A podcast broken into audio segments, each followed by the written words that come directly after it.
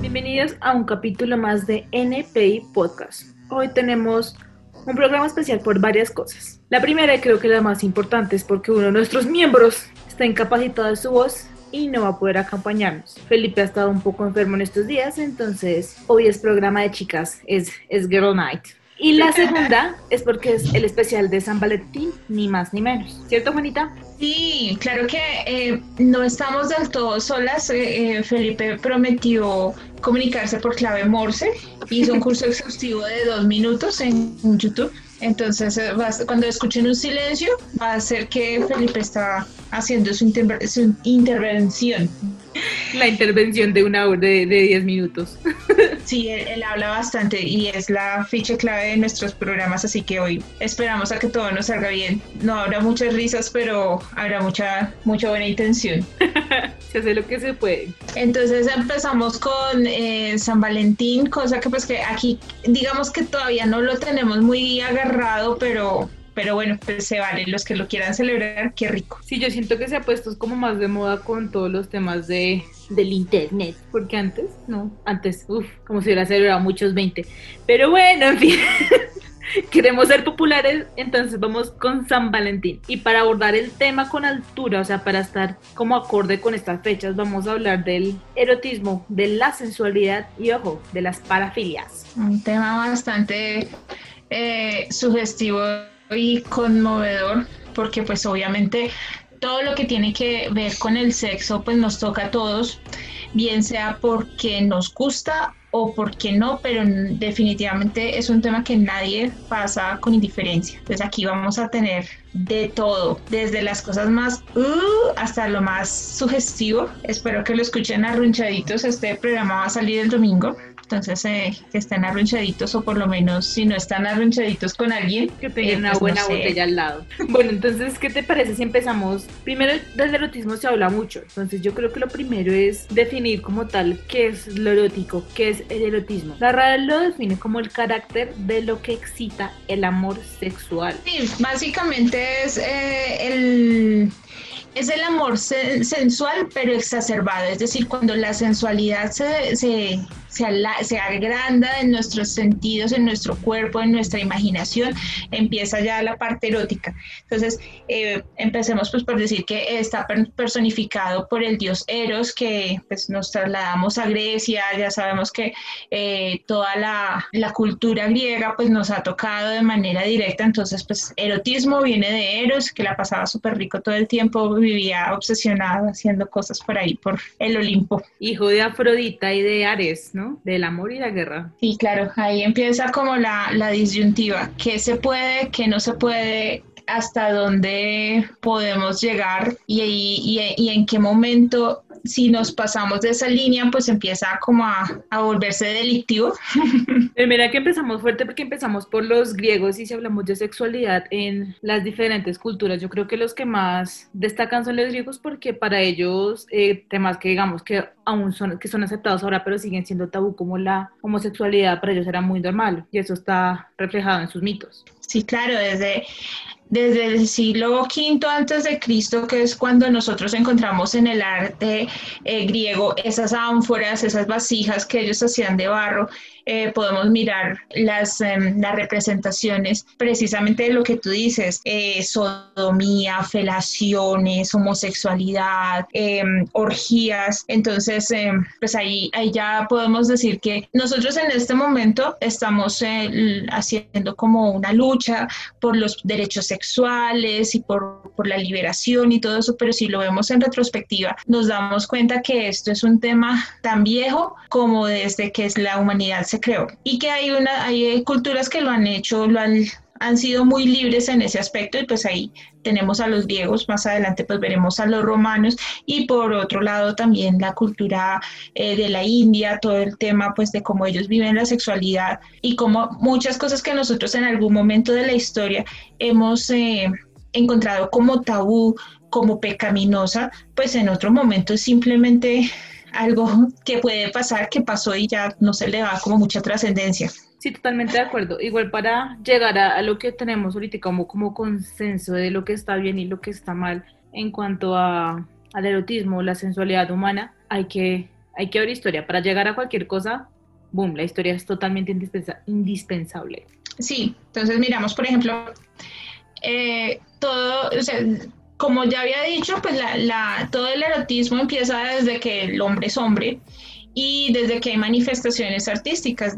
antes en la antigüedad, en la, la prehistoria, entramos con, con, representaciones femeninas. Entonces tenemos, por ejemplo, las Venus, la Venus más famosa que es la de Willendorf, que es esta figura eh, como eh, redonda, que no, no, parece como una persona, es más bien como un círculo, pero que se le nota los rasgos, digamos, los senos, las caderas súper voluptuosas, el sexo súper marcado, y pues que en ese momento de pronto o se manifiesta no como una, una visión erótica, sino como, como aparece pues como una, una imagen de devoción, de maternidad, de fecundidad.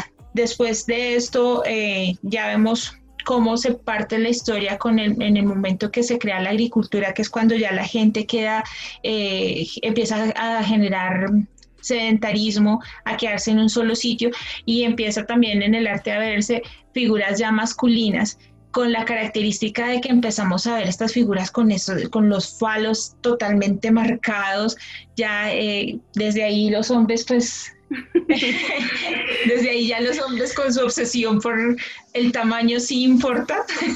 Pero mira que a mí, o sea, me parece curioso que si hablamos de, de arte, la figura femenina obviamente ha sido la más retratada, y normalmente, o sea, casi siempre se retrata con una connotación sexual. La figura masculina, no. Por ejemplo, el David es, es, un deporte, no siempre tiene esa connotación sexual a pesar de estar totalmente desnudos. Sí, claro, pues eh, el cuerpo de la mujer siempre ha sido como más explotado y explorado, por decirlo de alguna manera, y pues en este... pues eh, ahí habrá diferencias, diferentes opiniones. Eh, bueno, Felipe nos dice que, que, la parte de abajo de la cintura de los hombres realmente no es bonita, pues. Concuerdo. No es bonita, pero da mucho placer, que es otra vaina diferente. Sí, es, eh, es, utilitaria. sí. No es linda, pero es lo que hay, pues entonces dimos. Volviendo al tema, pues sí, definitivamente, pues eh, también, por ejemplo, en los romanos, pues todo el cuento del arte marcadísimo, los cuerpos femeninos, las, las, las figuras eh, con curvas, los pechos, las caderas, pues definitivamente es algo que siempre eh, va a marcar un grado de erotismo y de sensualidad y de, y de ahí en adelante todo lo que tiene que ver con la industria que empieza por P hasta nuestros días, pues está llena de, llena de, de, imágenes femeninas que dan placer a los hombres. como la pornografía y el arte están como siempre juntas, pero hay un, una línea delgada. O sea, podemos llamar arte a, a un Botticelli, a las pinturas de Klim, pero ya si hablamos de lo que hace Esperanza Gómez, ya sí es como que no, no es porno. Pero la vieja en medio de todo es una artista. Totalmente, sí, ahí está marcado lo que nosotros consideramos de buen gusto a nivel social y lo que consideramos de mal gusto también a nivel social, porque debajo de las sábanas pasa cualquier cosa y pues en ese momento nadie está pensando, uy, esto no es arte, me salió mal aquí la postura ni nada, sino que pues es a, lo que marque. Pero en, en, el plano artístico, pues sí, eh, aunque también hay muchos, eh, eh, muchos artistas que han explorado como el lado grotesco, por decirlo de alguna manera, de, de, la, de la sexualidad, como por ejemplo Schiller, que era... Estaba eh, pensando el mismo.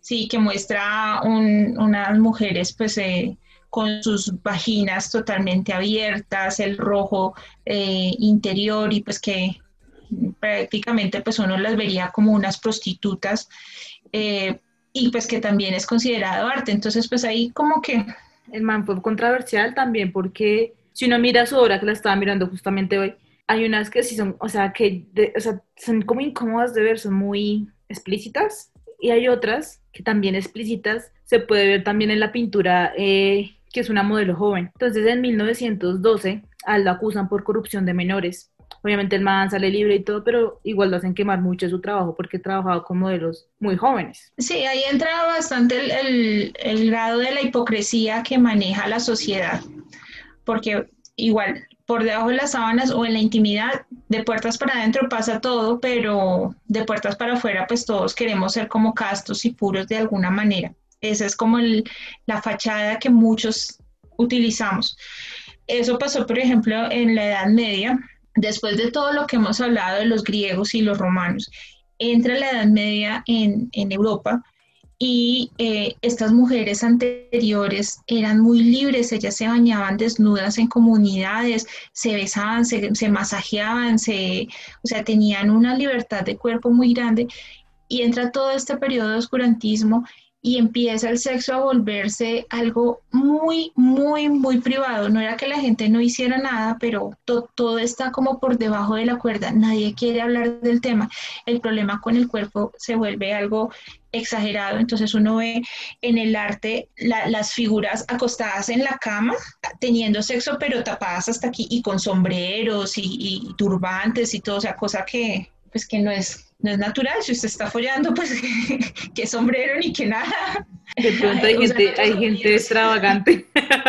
Listo, entonces eh, aquí pues eh, todo este periodo de, Edad Media sigue con, esta mismo, con ese mismo sistema. Entonces todo lo que tú vas a ver es esta, estas personas teniendo relaciones, pero como por debajo de la cuerda, hasta que sale eh, Giovanni Boccaccio con un eh, libro pues, que, de cultura popular que se llama el de Camerón, que es un, libro que se da, eh, el tipo manifiesta las vivencias de 10 pelados después de la peste, de la peste bubónica. Y estos, estos tipos pues se les murió como, como todo su entorno familiar, quedaron solos que, y se van a una como granja, finca, a un retiro y empiezan a jugar un juego que cada uno cuenta una historia todas las noches, o sea, 10, 10, 10 historias por noche hasta que cumplieron 10 noches, o sea, 100 historias, que es lo que, lo que está en el libro. Y estas historias empiezan a contar cosas cotidianas, lo, quién, quién era amante de quién, quién le ponía los cachos a quién,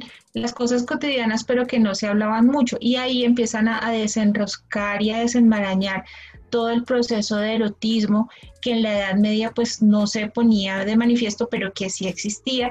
Y cuando sale esta, esta publicación, todo el mundo pega el grito más grande porque es una, o sea, ¿cómo se les ocurre? Entonces eh, eh, el de Camerón en ese momento fue muy, muy provocador y, y, no se publicaba porque era pornografía, aunque tú lo lees ahorita y es una pendejada, pero en ese momento fue pornografía pura y dura. Entonces, todas las de la Edad Media me hiciste acordar de una palabra que todos usamos mucho, una palabra eh, en inglés que usamos mucho, la, la, la if word, que es que no la banean si la decimos, eh, tiene un origen bastante curioso, la palabra fuck, you know what I mean? Mm. Ay, sí, sí. es una palabra bastante baneada y todo el mundo como que, oh, mala palabra, the if word. Pero eh, el contexto de la etimología de la palabra es que durante la Edad Media que hablaba Juana, tú no podías follar así a lo bestia con que te metiera la gana, pues no se podía, entre comillas, no se debía. Entonces, cuando uno quería tener relaciones sexuales con su pareja, obviamente, eh, tenía que pedir un permiso especial. Entonces ellos te conceden como todo el, el papel, ¿no? ellos te conceden el permiso y en las puertas de las personas que estaban, que tenían ese, ese permiso se colocaba un, un letrerito con la palabra fuck, que era que el, el, el, Reino Unido les concedía el permiso para fornicar. Y ahí viene la palabra fuck. Fin de datos curiosos con Mónica. Eso es como la, como la percha en la puerta que pues yo no sé si lo usará alguien, pero se supone que si la percha está en la puerta es que adentro están en holgorio. Pues supongo que también tiene mucho que ver, vendrá del mismo lugar. Sí, claro, me imagino. Sí, entonces pues eh, igual eh, todo esto pues ya como para cerrar el, el, cuento de la Edad Media, pues todo esto viene ligado también con la virtud y con, la, y con las, los deseos. Ya e, en ese momento pues ya se hablaba de que las mujeres tenían virtudes y los hombres tenían deseos, algo que pues viene viene de Platón, en donde decía pues que las almas se dividen en tres de acuerdo al cuerpo. Entonces están las almas inteligentes, razonables, que son como las, las que utilizan la cabeza, están las irascibles, que son las que utilizan el, los pulmones, a donde se, se halla la, la, ira y el valor y todo eso, y están las almas concupiscibles, que son las que tienen los apetitos sexuales y los apetitos de la comida, que pues, Platón los metía en el mismo lado. Mm. Entonces, a partir de ese momento, y mire, mira cómo hasta, hasta nuestros días sigue estando muy marcado todo ese, todo ese concepto y eso lo tomó la iglesia y nos lo sigue metiendo de a cucharadas y por eso pues todavía hay problemas de conciencia y problemas de, de liberación sexual como los que tenemos. Nosotros en este momento todavía nos escandalizamos, lo digo a nivel general, obviamente, eh, por ver un par de hombres besándose, por, por ver, digamos, una publicidad de, un, de una fiesta swinger, cosas que pues que, que si lo miremos a través de la historia, pues eso ya pasó hace muchos años en, en muchas otras culturas y nosotros hasta ahora estamos como, como desayunándonos del tema. Y eso que hablamos pues de aquí de Bogotá, en otras regiones como los pueblos, por ejemplo, pues esas son cosas que todavía se señalan y se castigan muy fuerte. Claro, por lo menos yo tengo un amigo que es paisa y es, es re gay, o sea, es la persona más gay del mundo. Él se vino aquí a Bogotá a estudiar, a terminar la carrera y él dice que acá se siente libre porque en su pueblo, aparte que su pueblo, o sea, no es de Medellín, sino es de un pueblito, esos de Antioquia que no sabe nadie aquí existen, pues uno, todos se conocen y donde se enteren de que él es marica, porque él lo dice así explícitamente que yo soy marica, eh, lo matan a machetazos, eh, como hacían antes en, en, la plaza que ponían a la gente y la fusilaban, tal cual él dice que eso le van a hacer donde se enteren que es marica. Sí, realmente es algo que, enfrenta muchas ideologías. Eh, porque pues a la final deberíamos eh, entender que lo que pasa en la alcoba pues no tiene nada que ver con lo que pasa en la parte de afuera de nuestras vidas. Lo que pasa en la alcoba pues eh, pues, forma parte de, la, de, la, de lo privado y, y que pues, debería respetarse desde esa forma, pero pues hasta ahora vamos dando como pasitos unos pasos bien dados y otros pasos equivocados, como algunos grupos que ya también se meten en unos problemas en donde ya uno no puede decir una palabra porque está pisándole los callos a alguien y pues ese es un problema. Pero ese es tema de otro programa. Sí, eso no pasa desde ahora. Eh, también, digamos, eh, cuando, cuando empieza el renacimiento, eh, hay publicaciones ya con la, con, la, con la salida de la imprenta eh, da la opción pues, de, publicar en masa y salen publicaciones em, con índole, de índole sexual que son también muy castigadas. Hay una, una que se llama Escuela de Señoritas que por tanta censura que tuvo realmente no se supo quién la hizo. Se, se presumió que fue un tipo que, que eso salió en Francia, que al pobre tipo, mejor dicho, lo, lo laceraron, lo metieron a la cárcel, le, le, le hicieron un poco de atentados por todo lado. Sin embargo, la gente consumía las publicaciones de esta, de esta como fotonovela eh, de manera masiva. Y tú ves, eh, las puede uno googlear y, y las fotos son bastante sugestivas. O sea, ahí ya, ya vemos no lo de la Edad Media, que los dos señores con la cobijita hasta, hasta la barbilla y, el gorrito, sino no, ahí ya el cuerpo desnudo, las penetraciones, las piernas de las mujeres totalmente abiertas, eh, mujeres gozando con, con, los, con sus mascotas, o sea, ese es bastante bastante sugerente y pues e, en ese momento fue la bomba, aunque se vendió como pan caliente. Y pues ahí ya, digamos, hablando de la homosexualidad, pues tenemos a Miguel Ángel que en plena capilla Sixtina pinta su homosexualidad abiertamente. Yo no sé qué les pasó a los curas, cómo se les metió ese gol, pero el tipo se hace una liberación sexual pues, por todo lo alto, en el techo de la capilla. Vamos a dejar la, los curas y la homosexualidad hasta ahí, que nos metemos en temas calientes. Y hoy es, hoy es programa más light. Igual lo que tú decías, eh, no solo en el arte visual, pues, se encuentra como esa liberación sexual después como el renacimiento, que se, si no estoy mal es el naturalismo, sino también en los escritores, eh, la literatura erótica. Es que el, el, el arte erótico es tan grande y tan denso que tiene su propio espacio, ¿no? El arte erótico, entonces ahí entran las, las pinturas, las esculturas, el cine, todo, entonces los escrituras también se me hacen que son sumamente importantes. También para ese momento aparecen los de... Ah, Charles Baudelaire, sí, Juan Felipe me lo estaba soplando, pero como no tiene voz no lo escuché. sí, es que tiene un apellido un poco complicado para nuestra lengua. Pero bueno, sale Charles Baudelaire, eh, en fin, salen muchos otros escritores que los, los poetas muertos porque empiezan a tocar temas más sexuales, más eróticos, incluso se habla también de la homosexualidad que viene siendo un tabú enorme en, en siempre, en especial en las artes y la literatura también está muy envuelta de estos escándalos. Sí, claro, porque eh, digamos que en el arte, en, en, las pinturas como tal o en las esculturas, pues el, el, artista se la juega a una sola cosa y es visual y pues es muy posible que la persona que lo vea pueda darle varios trasfondos. Entonces yo puedo ver, por ejemplo, eh, una figura y verle su voluptuosidad y otra persona le puede ver la religiosidad y otra persona le puede ver la métrica y bueno, y así sucesivamente cada uno ve lo que, lo que quiere ver.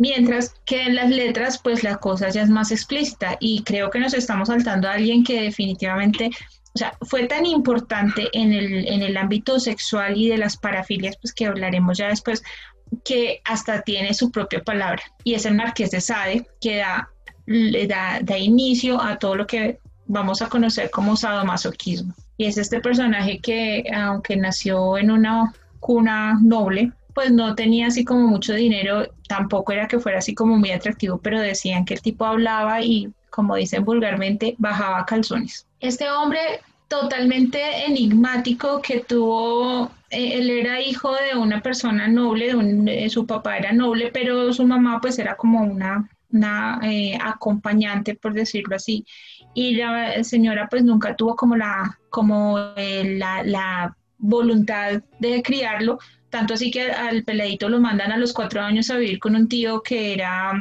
que era eh, eh, y tenía un cargo importante en la curia, en la iglesia, pero era totalmente depravado, o sea, el tipo eh, enfrente de la sociedad era no tenía una peca de malo, pero por debajo de cuerda fue juzgado muchas veces por hacer bastantes fechorías sexuales, pero como era una persona con mucho dinero y con mucho con muy buen nombre, siempre se salió con la suya, nunca le nunca le pasó nada, o sea, había como un rumor, un escándalo y salía libre y y Sade pues empieza a darse cuenta que no es que uno no pueda hacer, sino que lo que tiene que hacer es no dejarse pillar o tener unos buenos contactos que lo, que lo saquen. A, muy corta edad, tipo 15, 16 años, eh, Sade pues empieza su accionar eh, sexual en donde pues eh, tiene toda, la, toda clase de parafilia, sobre todo, pues el, tipo le fascinaba agarrar a la gente a, palmadas. Entonces, como, como, como no podía hacerlo con todas las mujeres, pues se contrataba prostitutas y pues les hacía de todo. Muchas veces fue, eh, pues fue enjuiciado por esto. Muchas veces fue a la cárcel. El Marqués de Sade pasó gran cantidad de años en la cárcel y ahí es donde desarrolla toda esta eh, forma de escribir que ojalá, por lo menos por cultura general, nuestros escuchas lo, la, la, la ojeen. Es un poquito agresiva si uno tiene como, como sensibilidad, pero también es una manera de ver. Entonces, por ejemplo, tenemos un libro que es muy conocido que se llama Justin o los, o los infortunios de la virtud. Y aquí el tipo básicamente dice que para conocer la virtud debemos familiarizarnos primero con el vicio. Es una mujer que hace todo lo posible por defender la virtud y la sociedad y la persona que lo narra hace absolutamente todo lo posible para, para, dar, para mostrarle que definitivamente lo que uno tiene que hacer es entregarse a los vicios de la carne y que a partir de ellos encontrará su virtud, que pues definitivamente va a ser dar y convidar, por decirlo de alguna manera. Entonces ahí creo que es el primer, la primera recomendado que hacemos, Justine, del Marqués de Sade, mm, y pues de todo lo que puedan leer, 120 días en Sodoma, eh, inclusive em, hicieron una película que es de Paciolini, que es bastante dura de ver, porque ya, o sea, uno, cuando le dicen parafilias o cosas sexuales, uno se imagina con las, con las, eh, ajá. y el látigo de mentiras, dándole a la novia nalgaditas, o de pronto con la paletita, y ya no digo más. Pero aquí en esta película o en este libro, el tipo se mete en todo lo que pueda, o sea, en el mar profundo de las parafilias. Entonces hay necrofilia, hay eh, mutaciones, es una película que nos muestra gente comiendo excesivamente y después defecando en la cara de las personas de la película, pues es, es, o sea, por favor si la van a ver, no, no almuercen, no lleven palomitas, no es una película para ver tomando ni siquiera agua, toca ser duros de estómago para poder ver esta película. Eh, has dicho tú parafilias y libros, yo te tengo uno que yo sé que todos conocemos, eh, pues al menos la película, ¿no? La del perfume. La parafilia exacta que quiere retratar esta película es la olfatofilia, que es excitarse por el olfato y por el, el aroma de una persona en específico. Y el, el protagonista de este, de este libro también tiene un fetiche que es diferente a una parafilia por las pelirrojas, que es lo que se ve. Si no han leído el libro, lo recomiendo. El libro es más, es un poquito más fuerte, obviamente, porque la película no, por temas de censura y demás, no puede llegar tan lejos. Pero el libro es bueno, me parece que es bueno, es de Patrick mm, Sunskin. Sunskin, muy bien. Sí, es un excelente libro.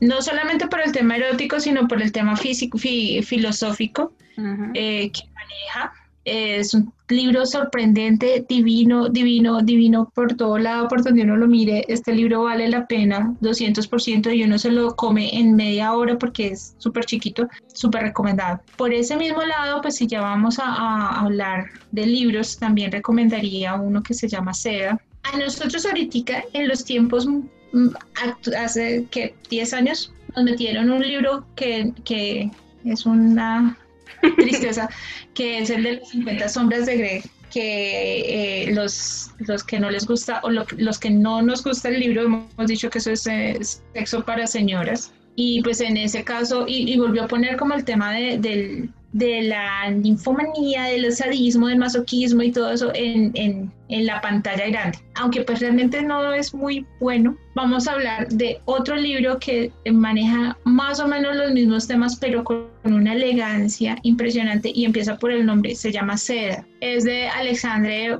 Barico. Esta, esta libro también es muy chiquito, pero es, habla de, de, del momento en que en Francia están tratando de, iniciar los cultivos de seda. Recordémonos que la seda inicialmente la, fabricaban unos gusanitos y resulta que eh, ellos traen los gusanitos, pero los gusanitos se les mueren, bueno, ahí eh, les da como unas enfermedades y, no, y no pueden hacer como los cultivos de seda hasta que deciden que definitivamente toca ir a Japón a sacarse los gusanitos de allá. Que es cuando está terminando el periodo Edo y está pues comenzando el Meiji, que es cuando en Japón se empieza a abrir como al mundo, pero todavía en el periodo Edo todavía ellos tienen esas costumbres súper arraigadas y súper cerradas, en donde no, no, no dejan que nadie vaya a, mirar cómo es que están viviendo. De hecho, pues eh, si uno mira la historia, pues parece ser que en ese tiempo, o sea, es muy poquita la información que nosotros llegamos a tener de, de esos periodos. Y este tipo se va y se mete eh, en Japón y allá conoce una chica y empieza a vivir este erotismo de una manera impresionante. Entonces él, él, se da cuenta pues que hay como dos clases de amor, que está el amor sereno, el cotidiano, el real, pues que es como el que nosotros asociaríamos con una esposa. Y también está este amor misterioso, prohibido, pasional, idealizado, pues que es el que nosotros asociamos, digamos, con un amante, pero que los dos conviven en un mismo, en un mismo universo. Y el libro es e, en algún momento el protagonista, la protagonista le, le lleva una túnica y él la toca y, la túnica es de seda y dice, es como no tocar nada, es tan liviano que es como si no tocara nada. Y en esa misma forma, el, autor la hace de una forma muy, muy linda, muy poética y, y, descriptiva. Te va llevando por el erotismo y la sensualidad, que es una delicia. Entonces, súper recomendado. Mm, si uno quiere leer erotismo de buena calidad y que aparte de eso esté bien escrito. Sí, o sea, la literatura de verdad hay, hay mucho más y hay muchos mejores que en 50 sombras, que no es por desmeritar a su escritora, pero es que eso empezó como un fanfic de Crepúsculo, entonces no, no había mucho donde agarrar tampoco. Eh, se me hace que estamos como re serias, se nota que, que falta Felipe para el, el, el chiste. Vamos a aligerarnos un poquito con la siguiente pregunta. Juanita María, del Perpetuo Socorro. Vamos a sincerarnos, tienes que ser totalmente honesta en esto. Sincerarte conmigo y con nuestros escucha. Y con Felipe, que está ahí al lado en silencio, está castigado. Háblanos de... ¿Qué dijo? Que tiene COVID, que, que tiene... no, Tienes ganas de joder. Preciso cuando hablamos de sexo y él no puede. Ay, no. Entonces, es momento de sincerarse. Fetiches, parafilias. Mira, yo parto que de, de la base de que si hay consenso, todo se vale. Entonces, pues yo creo que, que ahí ya uno como que juega en todo el sentido, pues sadismo, pues sí, eh, masoquismo, eh, sí, eh, ¿qué más hay? Uy, hay de Eh, todo. ¿Cómo? Hay de todo, de verdad. Es que hay de todo. Sí, ese, yo creo que se los, puede- los fetiches más recurrentes y fetiches eh, son los la, lo de los pies, todo lo relacionado con los pies, o sea, ver el pie descalzo, con tacones, en fin, pies. Y uno que me di cuenta eh, ahorita que, pues yo, ustedes no sé si sepan, pero yo soy comunicadora social y pues como no tengo trabajo, porque en este país de mierda no trabajo, hago fotografía con modelos webcam y pues obviamente con ellas me, me enteraba muchas cosas que fue como que, que gonorrea. O sea, no que gonorrea, sino que, ¿por qué? Y el fetiche más común y lo que más le piden es el del tabaco. que el Pues del bueno. tabaco, ¿cómo, ¿cómo es el del tabaco? Pues verla fumar. Ah, yo pensé que... Verla fumar y ya, ya sí, ya sí vas en, en- plan. Es que esa es la otra, ¿no? Pues porque casi siempre se las piden a las chicas que son dominas. Ya, pues sí, ellas quieren apagarle el, el, el cigarrillo en el trasero, eso pues supongo que es un bonus. Yo pensé que la señora fumaba ya con sus partes nobles y yo, uy, Dios mío, eso está parte de... Hay un video de eso. Hay un video de eso. Y yo lo he visto, no porque, uy, qué rico, sino como, como rayos, ¿tú por qué no haces eso? Gente muy crack en la vida. Es que, oye, tenemos que hablar.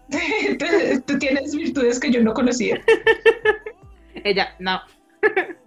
Tenaz. Pues claro que ahí, ahí entra también el, el morbo de, de- y yo no sé, pues hablaríamos como de boyerismo. Y, es, y eso creo que lo sufrimos todos, y es que en la intimidad uno busca esos videos así como todos, calla, calla, se ponen sanguijuelas, ¡ah! y empieza uno a contar sanguijuelas que van para adentro, una, dos, tres, y después sanguijuelas que salen, una, dos, Maldita sea, no le salió una, no le salió una. y la señora fresca, limándose las uñas. El primer video que vi fue por curiosidad también, que lo tengo grabado, o sea, me acuerdo perfectamente. Si yo veo a esa señora en la calle, eras tú la del video. La, la muchacha tenía una botella de vino y introducía por sus genitales la botella de vino, por, eh, pues por la parte del culo, por la más ancha. Y ya una vez estaba dentro y le quedaba solo el piquito, ya empezaba a servir las copas. Y yo, yo no puedo ponerme un gran hijo de puta tampón. o sea, ¿cómo lo hace? Muy crack. Eh, eh, de- cu- como cuando a uno le dicen a usted que, que superpoder quisiera, superpoder inútil. "Ay, yo quiero servir con la vino. Toma. Con la zona B. sí. Y pues de ahí para hay otras que uno ya le da hasta el dolor. Personas que hacen como estrangulamiento de vasos con, con, los, con las esfínteres. yo, yo tengo una historia, una historia que es de la vida real. Voy a omitir el nombre porque es una persona que se conoce. Pero Bueno. Mensaje de Felipe, chito, chito. Pero golpee más fuerte, mijo. que no, que no sabe, pero que por favor que, que lo digan rápido. Esta persona mm, tenía un, un fetiche que era el, el sadi- el masoquismo y a él le gustaba que lo trataran como un perro y que y, y se consiguió pues su dominatriz que sí le daba gusto. Entonces el tipo con, con frecuencia iba a los lugares a donde guardan los perros, a estas perreras, y el tipo pagaba para que lo dejaran acostarse allá y que lo trataran como un perro. El- le daban comida para perro, o sea, sin cobijas, sin ningún, o sea, en una perrera en el piso, con, con bozal y con cadena, y él era feliz, eh, eh, pues teniendo esta clase de experiencias. Y cuando no podía, porque pues obviamente tampoco es tan sencillo, eh, el tipo se le decía a uno, venga, alquíleme y yo le arreglo la casa y usted me trata mal. O sea, no me pague porque el tipo no necesitaba plata, tiene plata, tiene cómo. Y, y uno se empezaba a sentir como, como, como canalla porque el tipo quería que uno lo, o sea, oiga, estúpido, barra ahí y, pegarle y azotarlo y tratarlo, o sea, como peor que un animal y el tipo salía feliz. Dices, pero ven, tú eres mi amigo, yo cómo te voy a, cómo te voy a decir, no, dale, no te preocupes, libérate. Pero pues mira que por la línea de trabajo que yo he venido tomando desde que salí de la universidad, historias de ese tipo conozco muchísimo y lo que más se da es el BDSM. Sí, yo siempre equivoco las siglas, perdón. Y uff, hay muchas historias de ese tipo. O sea, de, de, que los traten como perros, que los traten mal, que les escupan, obviamente todo el tema de, de las heces, de los golpes, con mil y una cosa, con lo que puedan golpear la traca. El tiene un nombre, lo de, lo de ahorcarse, crítica se está poniendo como tan de moda, pero, pero es, tiene su grave peligro, en especial con, con el chokering, creo que se llama así, que es lo de ahorcarse. Todos lo hacen entonces como que, oh, sí, ahorcame, y no se dan cuenta que están entrando en una, una práctica muy peligrosa y donde se les vaya la mano ahí se quedan. Y lo mismo si con una fusta, que uno dice como que, ay, uno manda el latigazo y ya está, no, donde le peguen a una persona, le puede sacar un ojo. Que es como que lo han popularizado, pero no han sabido hacerlo bien, sino como a lo maldita sea y como porque, ah, yo también puedo, y no, son gente que de verdad sabe hacer las cosas. Que es un dominante o una dominatriz, ellos suena medio raro, pero sí tienen como su conocimiento, sus estudios para meterte un buen latigazo y no sacarte un ojo y ya. Claro, claro.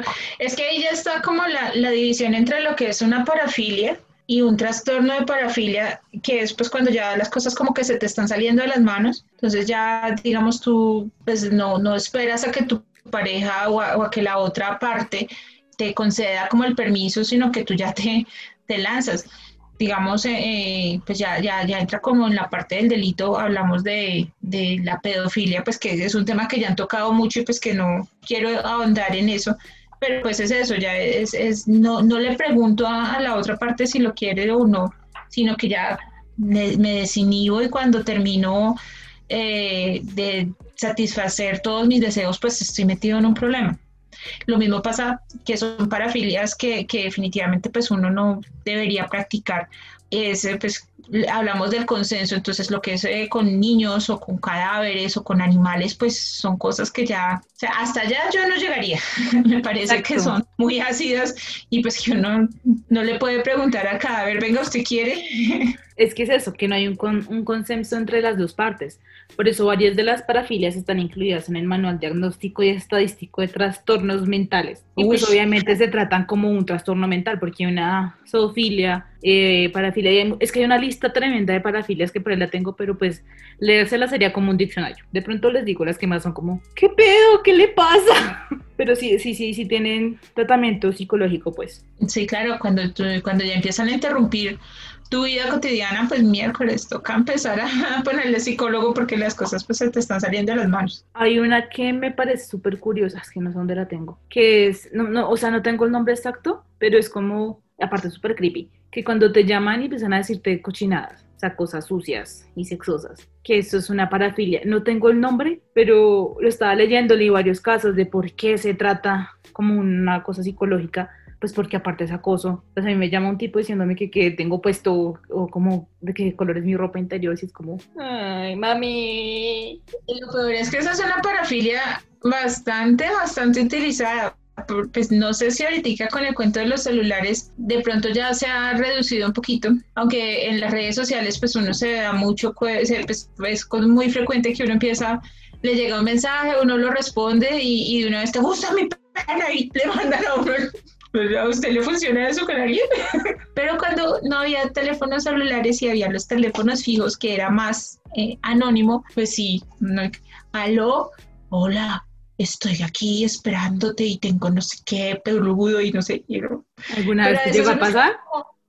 Claro, total. Y, volvían a llamar y entonces uno hasta que contestaba el tío, eh, ¿qué le pasa? No sé qué. Y, pero a veces uno estaba como tan inquieto de, de, de, y pues también estaba protegido porque pues a la final no, nadie sabía dónde estaba viviendo uno. Y uno como que, ¿y usted por qué me dice eso? Y seguía como la como el juego hasta que llegaba el momento que el juego se le salía y bueno, adiós, llámeme mañana. mañana me voy a poner bye.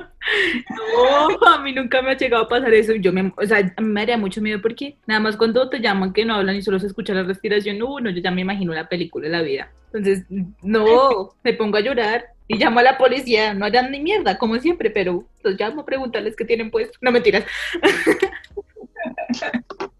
No, y aparte de todo esto, por ejemplo, el exhibicionismo que nosotras las mujeres sí que hemos vivido de eso. yo creo que una gran cantidad de mujeres supimos cómo era el cuerpo masculino porque alguna, algún hombre nos lo mostró en el parque. En el colegio donde yo estudiaba, eh, colindaba con un parque y en ese momento las, las rejas, o sea, las, las paredes eran de malla. Entonces era muy, habitual que uno saliera a hacer sus ejercicios, niñas de 10, 11 años trotando, haciendo sus ejercicios de educación física y cuando de pronto escuchaba uno el y uno volteaba a mirar, pues, y el tipo allá con, la, con, el pantalón abajo, y uno, ¡ah! Así fue como se perdió la inocencia de muchas niñas. Y pues en ese, en ese caso, aparentemente no es, no es tan violento porque pues a la final no hay contacto y, pues el tipo le mostraba a uno las cosas y salía y se iba. Pero pues imagínense la gravedad que eso puede llegar a tener y pues la inseguridad que nos ha, que nos ha dado y pues cuántas mujeres han sido víctimas de, de cosas peores. Hmm. Empiezan por ahí y terminan en otros cuentos. Pero bueno, eso ya también es como, como ponernos serios. Yo también he visto algunas que, por ejemplo, hay gente que se excita con que le vomiten encima. Me parece. Eh, el otro día, justamente en TikTok, vi un video de un muchacho. El muchacho era hasta querido, ¿no? Y está, o sea, la primera parte la está ahí en la cámara normal y de repente empieza a hacer como ese para, para escupir, como a carraspear, y le escupe a la cámara. Y, y él, la cuenta al man, son solo videos escupiendo. Uy, sí, qué asco. y está en TikTok. Y tiene seguidores, tiene más seguidores que yo.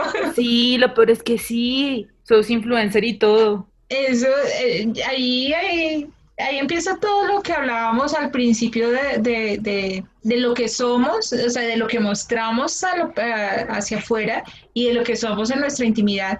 Y esos videos venden total. Eh, uno dice que, y nos, nos da mucha porque nosotros con frecuencia decimos que sexo con enanos y, y pues me imagino que eso también tiene su grado de consumismo. Sí, hay una... Los La parafilia de eso se llama, espera, se llama, creo que es microfilia, alguna pues obviamente micro, ah, ah, ah. microfilia. ¿De, ¿De ver a follar a sexo a enanos? Sí, pues eso sería boyerista con microfilia. No, pues que más el, enano negro y con mutaciones y todo eso. Son muchas parafilias. Aquí eh, llega un mensaje de Felipe, dice, sexo con enanos disfrazados de mariachi montando en ponis. Uy. Ya sabemos que hacer como siete. Eso implica que tienes que ir al psicólogo. A mí me parece cruel que se llama la cruz, cruz fetish, que es pisar animalitos, aplastar animales. Ay, no. O sea, por ejemplo, los eh, gusanos. Ay, con lo feo que se siente pisar un caracol. Yo creo que ese es mi trauma más grande, pisar caracoles. Les voy a contar una historia del que Juana también puede, puede dar fe. Antes, en antaño, nosotros vivíamos en un lugar alejado de la ciudad. Eso ya está más allá de la mirada de Dios. y, había potrero ahí enfrente de, ese lugar. Y cuando uno iba subiendo por las noches, especial que, que hubiese llovido, estaba pues obviamente la escalera llena de, de, caracoles. Uy, eso era horrible subir esas escaleras, se sentía como el... no, era horrible. Y no había luz porque casi siempre se robaban los bombillos o los cables y esas cosas. Era horrible. Sí, en ese caso yo no sé a dónde le hayan la, atracción sexual a eso. Sería, sería chévere en algún momento poder hablar con una persona que tenga esa clase de, de inclinación tan fuerte y tan, tan salida de los cabellos, porque pues uno realmente eso, lo que tú me preguntabas al principio, ven, ¿y tú qué parafilias tienes? Y uno, no, yo con el, el, masoquismo y el sadismo, pero hasta ahí yo creo que llega ya esas cosas como tan, tan locas, pues no sé qué, qué, tendrán en la cabeza. Pero bueno, aquí me voy a volver un poquito porque a mí me hicieron una pregunta y me hicieron hacer, me hicieron hacer, eh, responder y usted no ha respondido y Felipe tampoco. Felipe, mensaje Felipe, momento. ¿Entendieron?